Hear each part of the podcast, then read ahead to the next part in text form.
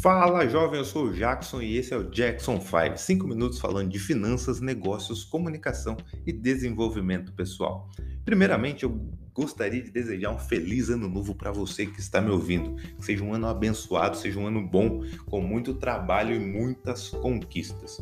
E no primeiro episódio do ano vamos falar sobre métricas. É isso mesmo que você ouviu, métricas, não metas. Ou seja, como você vai medir se está caminhando para atingir os seus objetivos desse ano.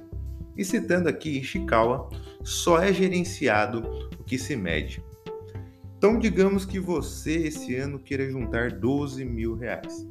Se você economizar mensalmente mil reais, sua meta será atingida ao final do ano. Nesse exemplo, fica muito fácil medir.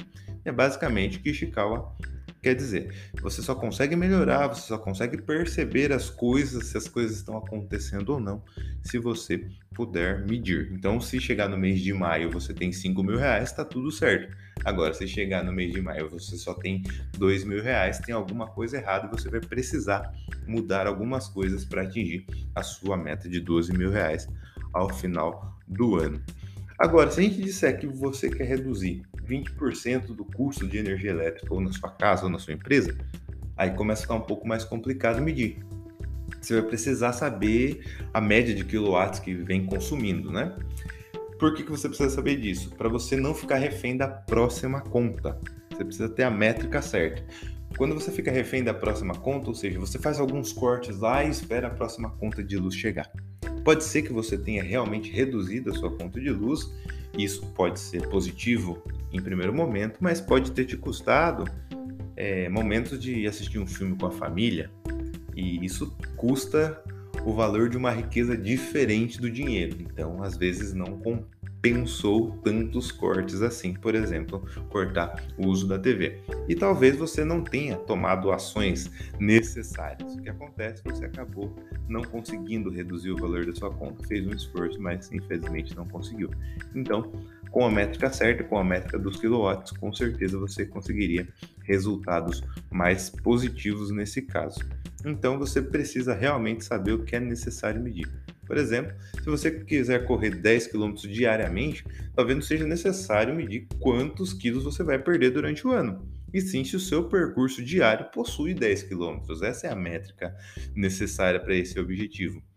Se você quer organizar sua vida financeira, por exemplo, pegar como métrica o extrato do ano anterior pode ser ruim, porque se no ano anterior as coisas não deram muito certo, Utilizar o extrato do ano passado como métrica pode ser um tiro no pé, como dizem. O ideal é utilizar o orçamento base zero, aquele que só considera o planejamento daqui para frente, o que é passado é passado, vira história de museu.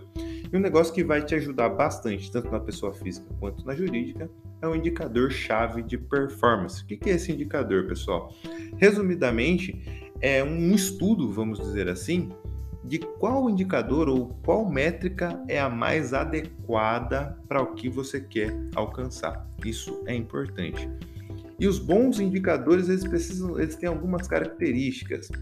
Ele precisa ter disponibilidade para ser mensurado, importância para a base do negócio. Se você não tem negócio, eu só preciso lembrar que você é o seu melhor negócio. E relevância.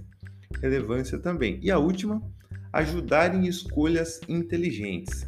Se você tem um indicador, você que vai correr 10 km, tem um indicador da qualidade do solo, esse indicador pode te ajudar a escolher de forma inteligente qual é o calçado mais adequado para você praticar o esporte.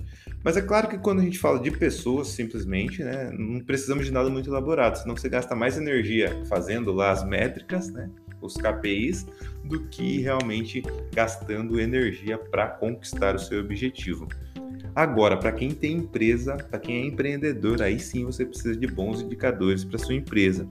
Se tiver tempo, estude sobre KPIs. E se não tiver tempo, procure um profissional da área. Mas quem é médico ou dentista não precisa procurar, porque eu já trouxe a solução nesse podcast aqui para você. A Invoice Med Assessoria Administrativa em Saúde, que atua há mais de 10 anos auxiliando médicos e dentistas com os processos burocráticos que envolvem seus consultórios e clínicas. E como eles fazem isso? É a pergunta que você está se fazendo.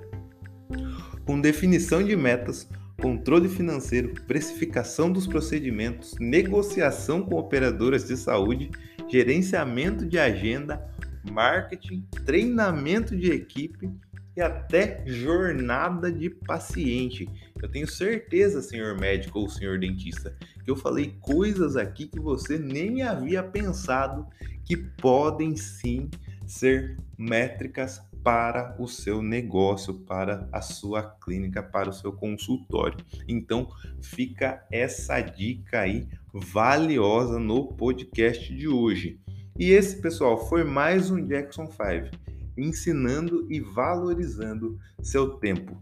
Um grande abraço para você. Só não esquece de compartilhar esse episódio se você gostou. Se você não gostou, de me mandar o feedback para que eu possa melhorar o conteúdo dos podcasts para você. Até mais!